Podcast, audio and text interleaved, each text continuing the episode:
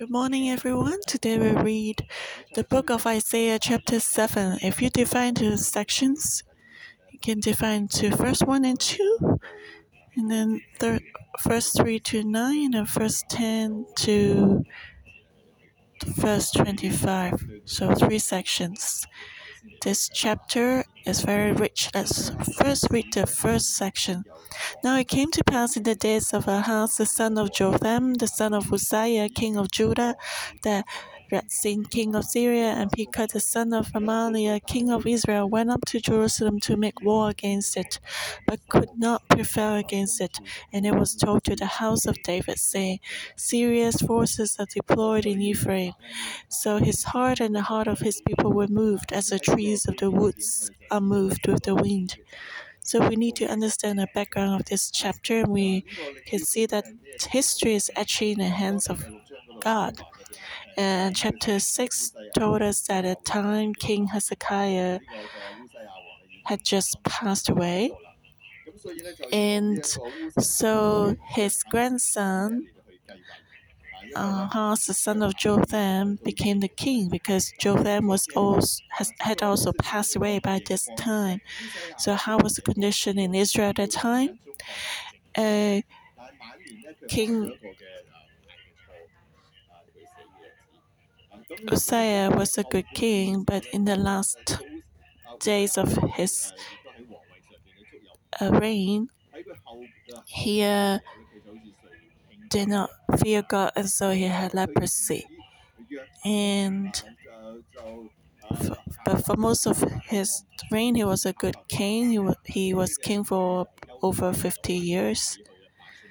But his son, Jotham, did not worship God and he revived the altars of the idols.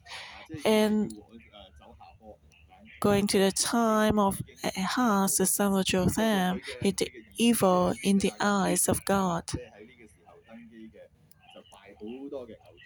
He made idols everywhere in Jerusalem. And so that led to the judgment of God. Actually, at the time of Ahaz, God already said that uh, he would raise up judgment. He would send Assyria and Aram to discipline Israel, but God still had grace. He said that Aram would come, but he would still keep Judah. Judah would not fall into the hand of Aram. So, given such a background, we see that the Rezin king of Syria and Pekah, the son of Remaliah, king of Israel, went up to Jerusalem to make war against it, but could not prevail against it, because God wanted them to wake up and repent and return to God. But Ahaz did not return to God. He continued to rely on the idols and uh, Israel was hoping that Assyria could suppress Aram. But at the time, they received the news that Aram and Ephraim made an alliance. So the hearts were shaken. Ephraim represented uh, northern Israel. So, northern Israel and Aram always wanted to convince Judah, southern Israel, to join alliance to fight against Assyria. But southern, Ju- southern Israel, Judah actually wanted Assyria to suppress Aram and control it instead. But once Ephraim, northern Israel, joined alliance with Aram, that means Aram could come to attack Judah any time. Because now they Aram did not need to pass through northern Israel to come to southern Israel. And just like uh, today, there's a battle between Russia and Ukraine because Russia always wants Ukraine to be in the middle, so it's not um, confronting immediately with the European Union. And so now, if Aram wanted to come to attack Southern Kingdom, um, Judah, then maybe even Northern Kingdom, Israel could help to give Aram food and supplies. And so that was why when the people of Judah heard about this news, their hearts were moved like the trees of the woods. They were fearful. The political situation was very bad because they wanted to rely on Assyria, they, but then they were so far away. And uh, now the Northern Kingdom had just made an alliance with Aram. So, given such a background, the Southern Kingdom Judah was very afraid. So, the first two verses gave us the background. Now, Judah was being shaken. People were terrified, and at this time, as we verse 3 to 9, God's word came. Then the Lord said to Isaiah, Go out now to meet Ahaz, you and Shear Your son, at the end of the aqueduct from the upper pool on the highway to the fuller's field, and say to him, Take heed and be quiet. Do not fear or be faint-hearted for these two stubs of smoking firebrands, for the fierce anger of Rezin and Syria and the son of Remaliah, because Syria, Ephraim, and the son of Remaliah have plotted evil against you, saying, Let us go up against Judah and trouble it, and let us make a gap in its wall for ourselves, and set a king over them, the son of Tabel. Thus says the Lord God, It shall not stand, nor shall it come to pass. For the head of Syria is Damascus, and the head of Damascus is Rezin. Within sixty-five years Ephraim will be broken, so that it will not be a people. The head of Ephraim is Samaria, and the head of Samaria is Remaliah's son. If you will not believe, surely you shall not be established. So when the people were frightened, God asked Isaiah to proclaim his word, and Isaiah took his son, Shear Jashub, which means the remnant returned. Isaiah gave prophetic names to his sons to proclaim God's will. So when he was taking his son along, it was like playing a drama demonstrating to Ahaz a message. So God asked Isaiah to go to the upper pool to meet with Ahaz. And what was he doing at that time?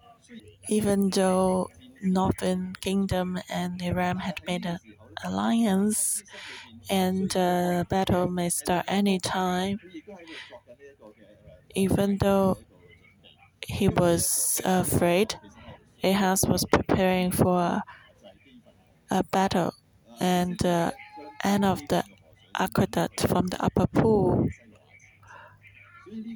the water actually refers to the river of Gihon, which would uh, go down to the pool of David, and the water source was very important, especially during battle. So the king was there to check if the water source was okay. Otherwise, without water, the people, if they were in siege, under siege, they would only survive for a few days before they must surrender to their enemies.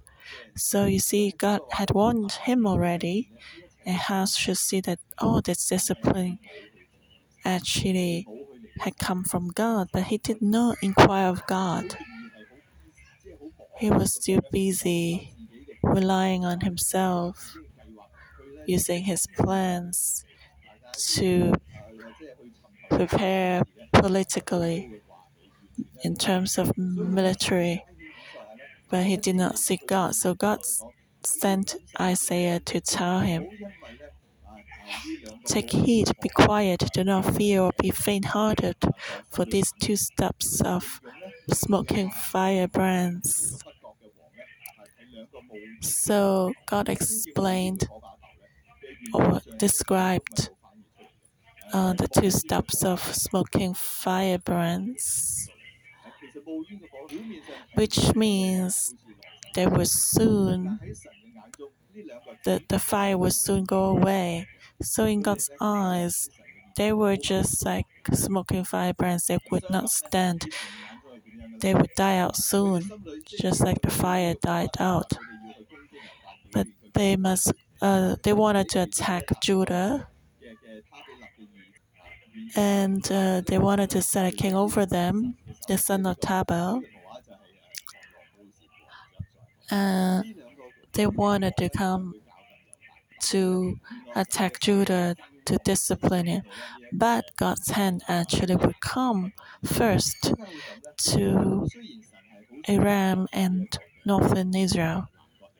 So the picture was like a grasshopper was trying to attack and get his food. But then the, a bird is behind the grasshopper ready to kill him.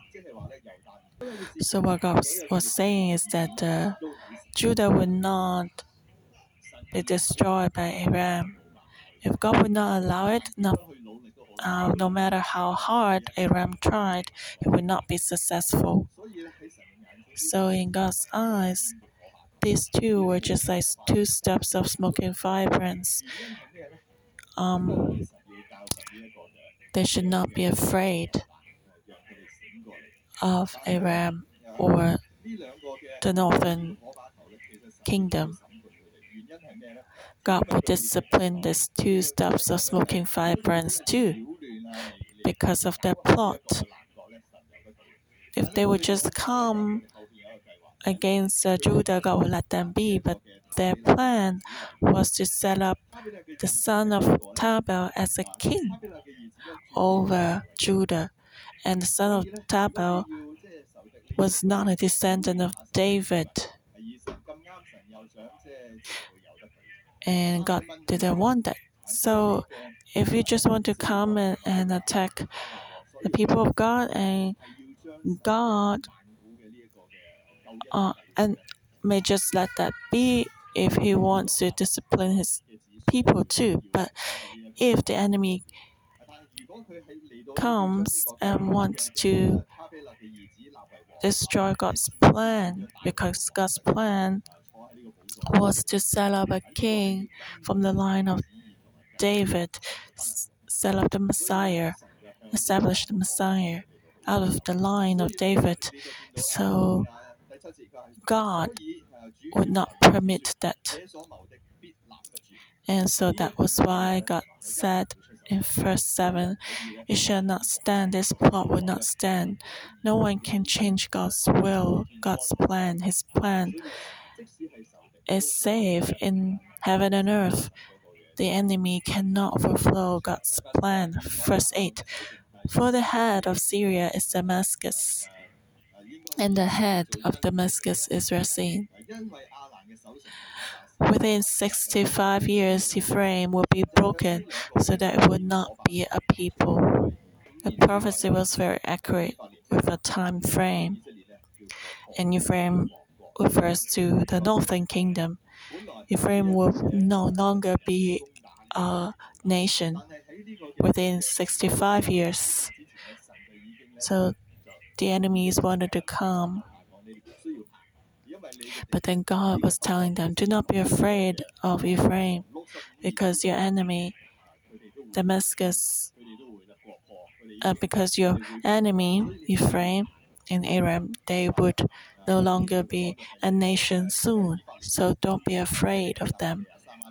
The head of Ephraim is Samaria, and the head of Samaria is Remaliah's son. If you would not believe, surely you shall not be established. So God told them, You must believe. If you don't believe, you will not be able to stand firm. But if you believe in God's word, then you don't need to be afraid. Just like if someone wants to attack you, God's telling you, don't be afraid of him. Before he comes to attack you, he will be attacked and die himself. So that's the same when we face difficulties. Where's our faith?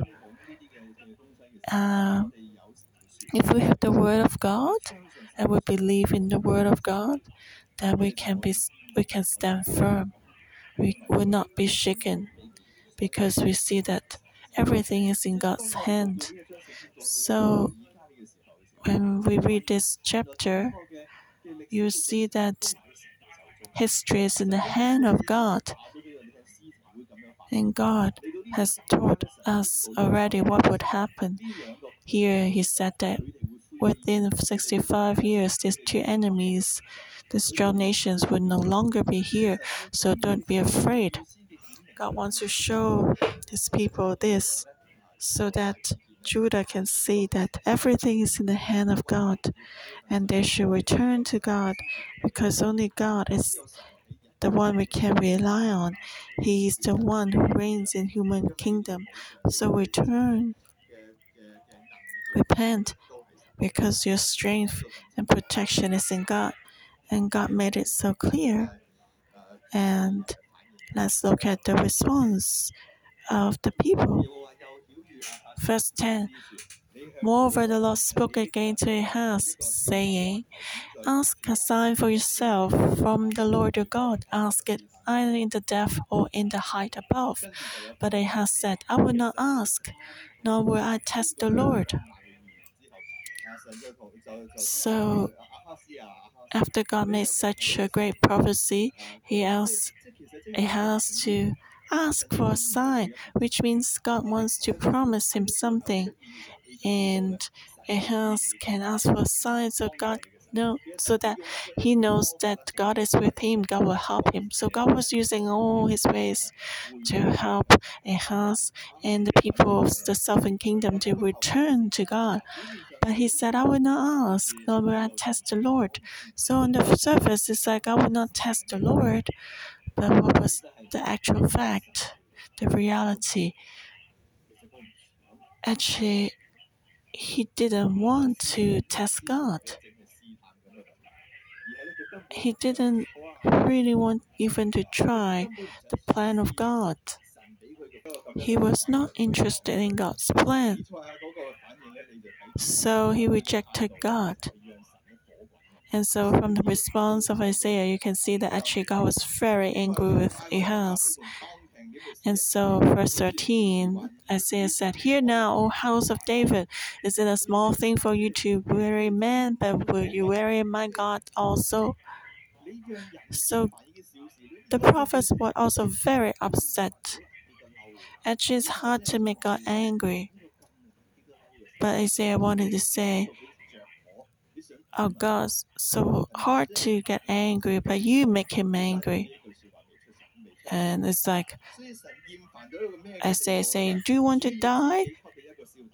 He was so upset. Verse 14 Therefore the Lord himself will give you a sign. Behold, the virgin shall conceive and bear a son, and shall call his name Emmanuel. Curds and honey he shall eat, that he may know to refuse the evil and choose the good. For before the child should shall know to refuse the evil and choose the good, the land that you dread will be forsaken by both her kings. The Lord will bring the king of Assyria upon you and your people in your father's house, days that have not come since the day that Ephraim departed from Judah. And it shall come to pass in that day that the Lord will restore for the fly that is in the farthest part of the rivers of Egypt, and for the bee that is in the land of Assyria. They will come, and all of them will rest in the desolate valleys and in the clefts of the rocks, and on all thrones and in all pastures.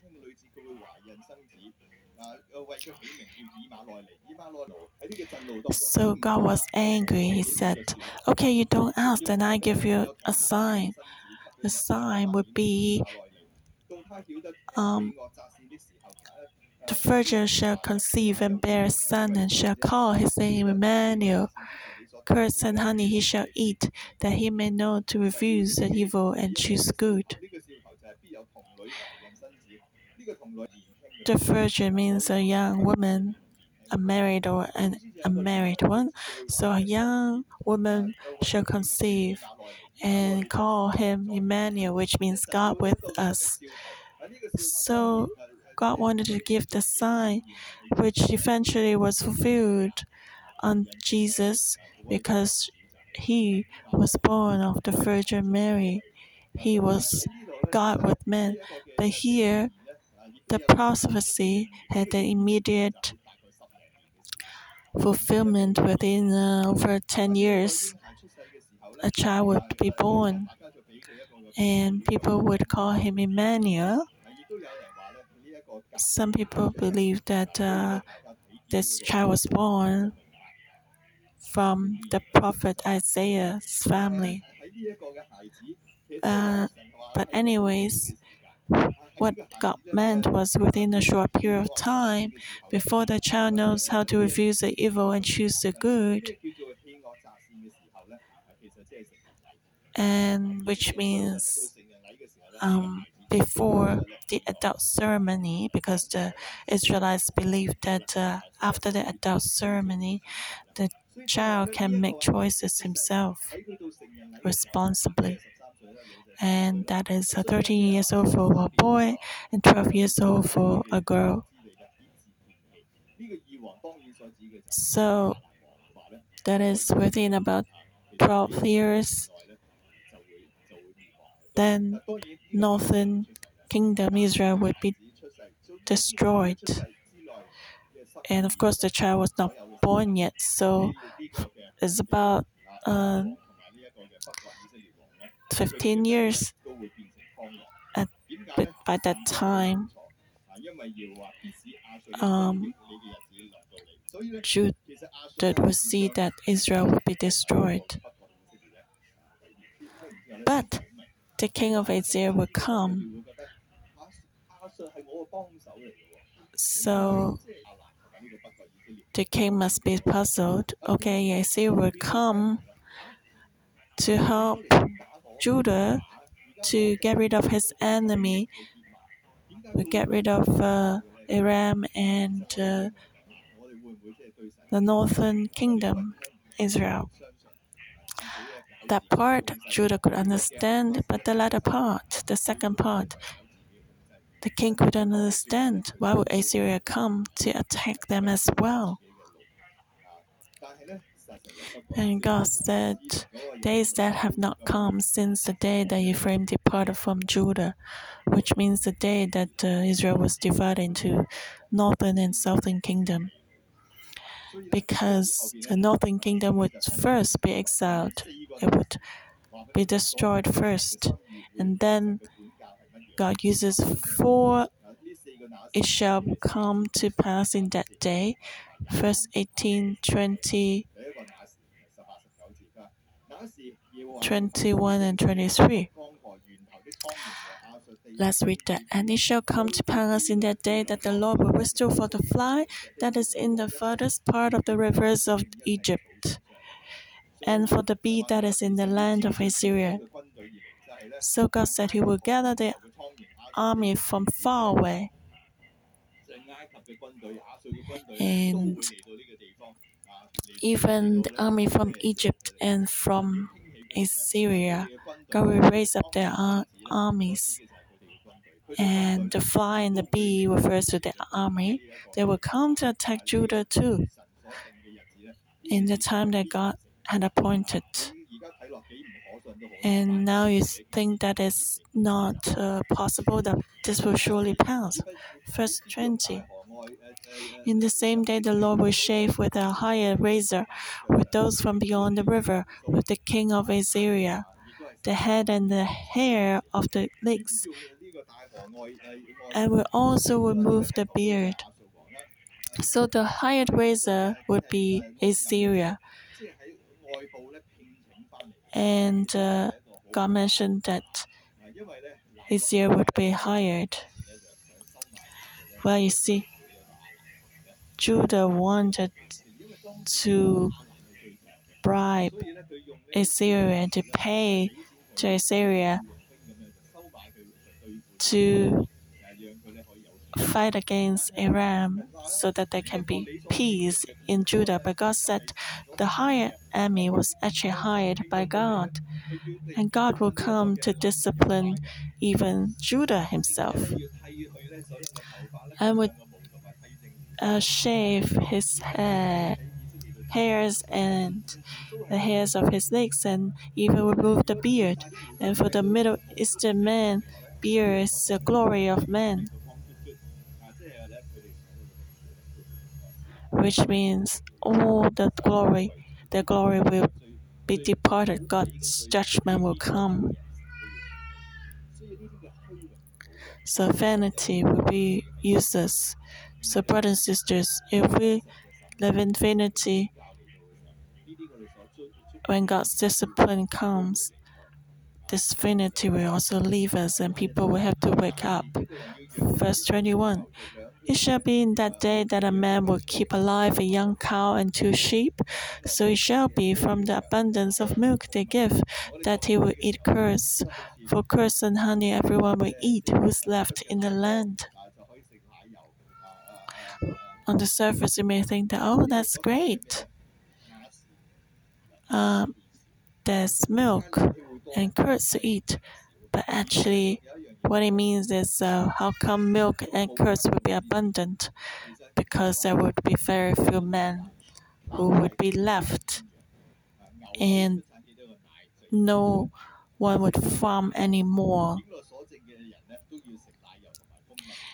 And everyone would have to eat curds and honey because the farmland would not bear harvests anymore. But God would still provide for them, but there would be very few people.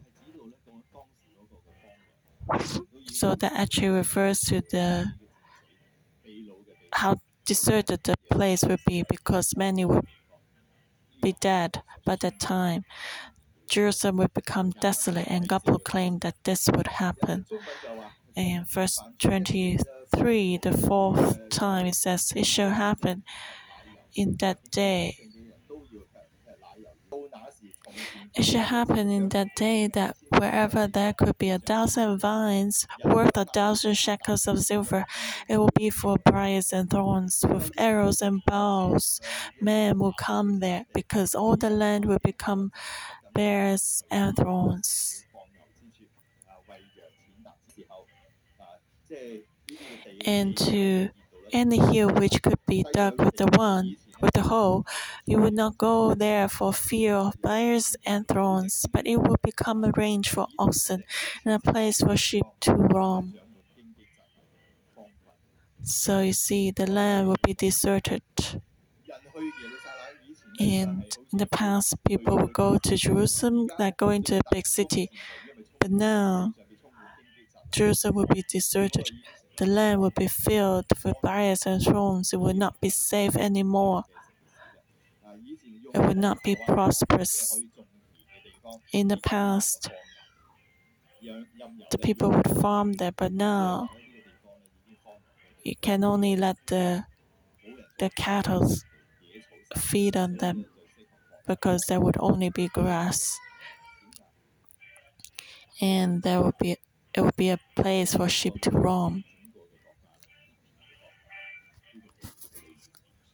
so that means the whole country will be deserted and that's the proclamation of god and his goal was that the country can repent and return to god otherwise that would happen today God is still giving advice, reminder to his people. He's still trying to discipline us. But are we like a house that will not listen and continue to hold on to what we think we should hold on to?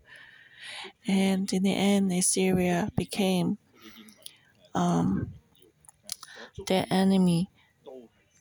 And actually everything we're trying to hold on to, God will shake it. and Ahaz he worshiped idols, and so this discipline came. So may the Lord help us so we can make wise choices instead and return to God. Amen. Thank you that you're using Isaiah chapter 7 to help us, to remind us. You're the one who will speak to us. And thanks for reminding us about relationship with you. You're not very distant from us. You're not unreachable, but you will speak to us. You take initiative to speak to us. Today in Isaiah chapter 7, it says, God spoke through Isaiah to Ahaz. And he said, It came to pass in the days of Ahaz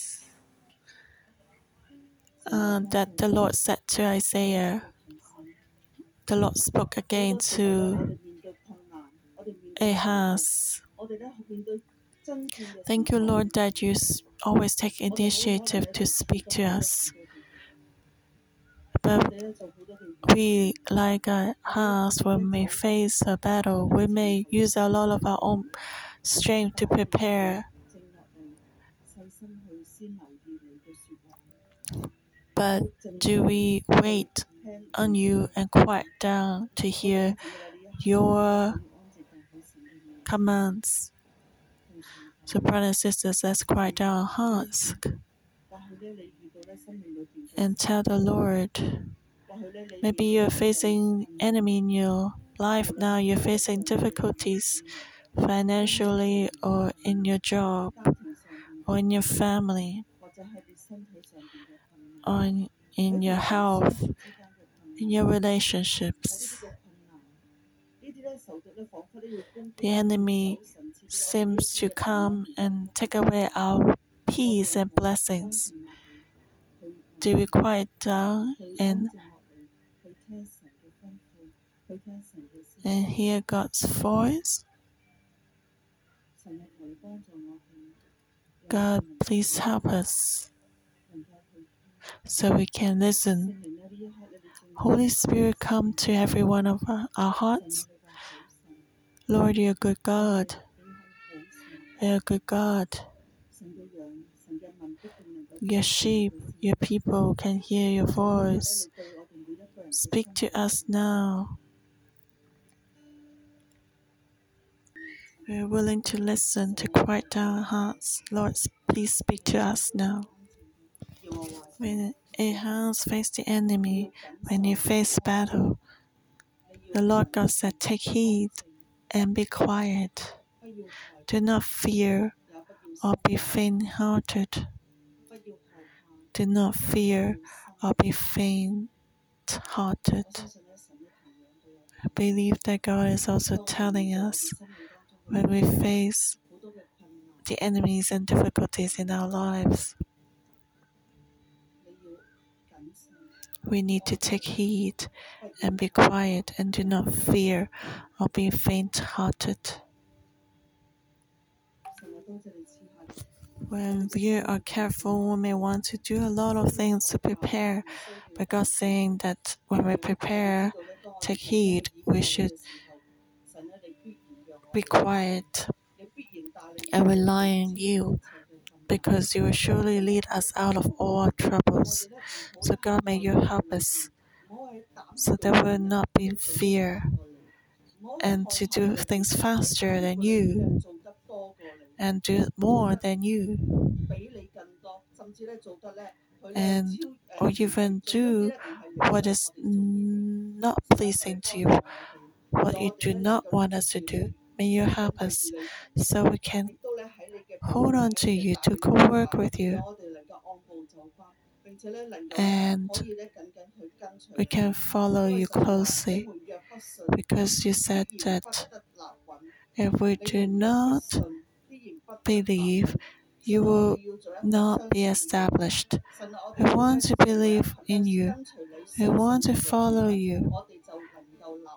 and then we can stand firm, we can be established, and we can follow you. May you help us. Even though there's wind and storm, there may be difficulties, but we will be established. The key, the secret is to trust in you, to believe you, in you, not be afraid or be faint hearted. Lord, speak to us again. Help us so that we can hear you. We will not just wait until that time, not wait till that day, in that day when God judge, when God will judge. So help us that we will not wait for the time of judgment and think that, oh, I should have listened. Thank you for giving us your word to remind us to adjust us so we can follow you closely. Lord, may you help us so that we can be someone who's willing to listen and follow and to trust in you and be established. Help us strengthen our faith so we can be a group of people who follow you closely. Brothers and sisters, let's pray for Hong Kong also. Next week, uh, starting from next week, the social distance will restrictions will become less. Would you be worried? Do you feel concerned that more people will be infected? Or can we trust that God will protect us? Lord, help us to see your salvation so that we can stand firm in faith. So let's pray for Hong Kong and the Lord continue to protect Hong Kong so that all the plagues cannot come close to Hong Kong. And Hong Kong can leave this crisis, this problem of this pandemic will not be attacked by the enemy anymore. Lord, let your protection and the blood of the Lamb cover us so that starting next week, whether the, it's the school or the church resuming on site service, Lord, your protection will come to every student and every people of God. So when we can meet with others again, your blood will cover us, strengthen our body, so that under your protection we can still be free to have fellowship, free to have different activities. Lord, give us faith so we can stand firm in you. Lord, help us to see your protection and your help. Thank you, Lord. I praise you. Amen. Today in Isaiah chapter 7, what is God speaking to us? Verse 4 and 7. Take heed and be quiet. Do not fear or be faint hearted, for these two stubs of smoking firebrands. For the fierce anger of Rezin and Syria, the son of Remaliah. Verse 7. Thus says the Lord God, it shall not stand, nor shall it come to pass. What is God saying to us? God is saying to us today, you should take heed and be quiet. Brothers and sisters, God wants us to be quiet today. Let's build our faith upon God. Do not fear or be faint hearted for these two stubs of smoking firebrands. What are we afraid of today? Economic um, turmoil or the pandemic. These are just two stubs of smoking firebrands. Do not fear or be faint hearted. We should stand on God's side. God will help us. Because verse 7Thus says the Lord God, it shall not stand, nor shall it come to pass. As long as we hold on to God closely, this will not happen to us. Our God is powerful, He's in control of history. Do we see God's reigning in human kingdom today, brothers and sisters? That things we are afraid of are only steps of smoking firebrands. The Lord will be our help and our protection. So let's pray for our faith. Lord Jesus, may you open our spiritual eyes so that what people are afraid of is only two steps of smoking firebrands. Lord, you encourage us to take heed and be quiet and put our faith in you because you are our refuge, our fortress, our very present help in terms of in times of trouble. Lord, today we return to you, especially today is Good Friday, and you have accomplished salvation for us. So we hold on to you by faith. May you be our help. We will not rely on Assyria, but we rely on you only. When we rely on you, God of Emmanuel will be our help, will be our strength, will be our salvation. Lord, we thank you. Please give us such an understanding. And Bless every brother and sister. Thank you for listening to our prayer in Jesus Christ's name. Amen.